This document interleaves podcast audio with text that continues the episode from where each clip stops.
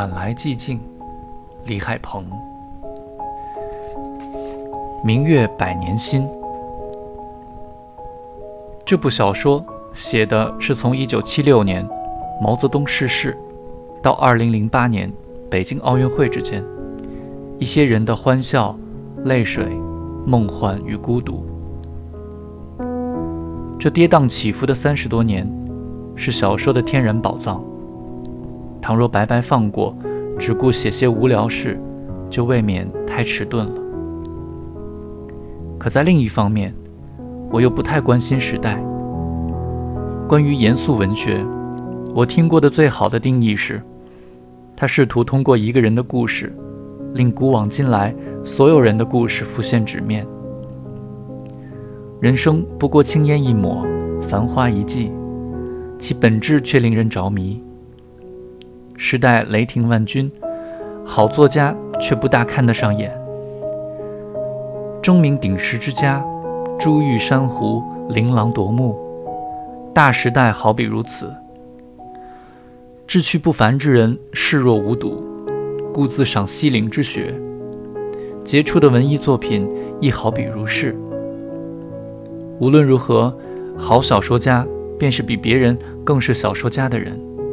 写得好，才是高远无极的志向。在职业生涯中，我绕了好大的圈子，如今才开始出版小说。若问何故，便是陌上少年来自迟。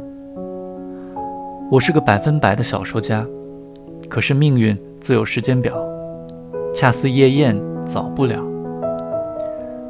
写作颇具艺术性的小说的念头，日复一日，对我来说颇为妖媚，似歌声在耳畔昼夜不歇。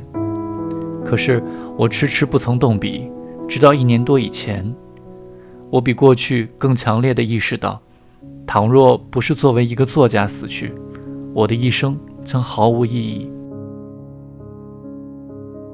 对于有志于成为作家、画家一类的人来说，这种经历并无新意可言，时间或长或短的迷途难返，几乎是一种知识体验。可是终有一天，它将作为一个真正的生命醒来。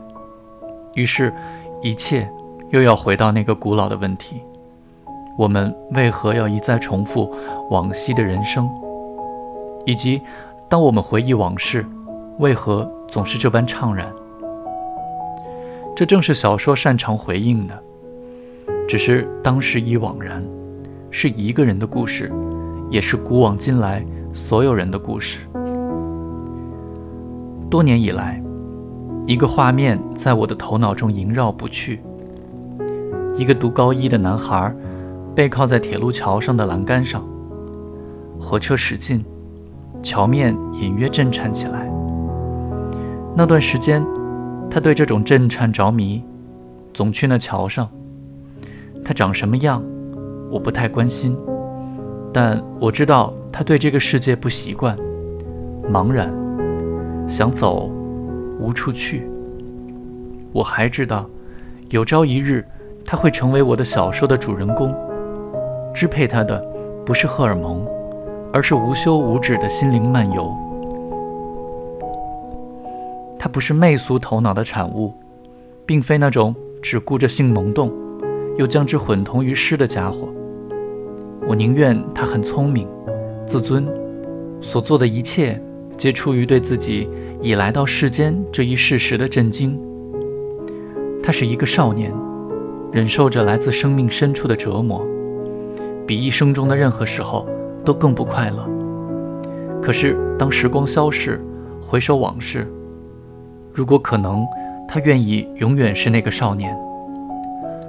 第一次尝试把上述画面写成一个故事时，我二十六岁，试图像鸭子甩掉水珠那样甩掉西方现代派文学的影响，写一部更古典的作品。那时我命名它为《四季》，想它有那种匀称、恬静、沉思与灵光的美感，就像普桑和巴赫。很显然，这太难了。写到半途，我不得不停下来去工作。此后多年，这小说成了我的负担和魔咒。我解释不了，为什么如果我不写完它，就没办法开始写下一部小说。尽管事易时移，我已经有了很多更好、更酷的主意。一年多以前，我再次开始写它。新的篇章在小说中，也在我自己的人生中开始。形式美学的束缚已经松动，虽然我仍旧贪图某种程度的古典之美。我给了自己自由，如果想写一个六公里长的段落，那么就写一个六公里长的段落。虽然真正写出的最多只有二十几行而已，我也字斟句酌，反复修改，直到句子丛丛作响。书中写到的正是我们所在的世界，其本质是普遍性的悲剧，一切不可宽恕，一切又预先被历史谅解。我想，书中的大多数人缺乏心气，可是仍有一些小人物想要真正的活上一回。我描摹主人公的内心之城，也尽力搜寻失去的时光。正如每个有志于写作的人都知道的那样，一旦行诸文字，我们度过的时光便不会白白消逝。若说这小说有什么怀抱与野心，亦无非通过一段。阴雅的岁月，令古往今来的岁月浮现纸面。宗白华先生曾在文章中提到过一句诗：“华灯一城梦，明月百年心。”十六岁时，我曾把它改两字当做座右铭：“华章一世梦，明月百年心。”我正是默念着他度过了漫漫时光。如今。我写完了这部小说，不暇停留，又去往未来。如果文学是一座雪山，多少人曾眺望着雪线幻想功名，我却想那是我的栖身之所。在朝生暮死之间，你说你曾怀着至深的恐惧与骄傲写下了每个字，而不介意它是否不朽于后世。在我眼见的一切事物当中。没有比这更风雅、更激动人心的了。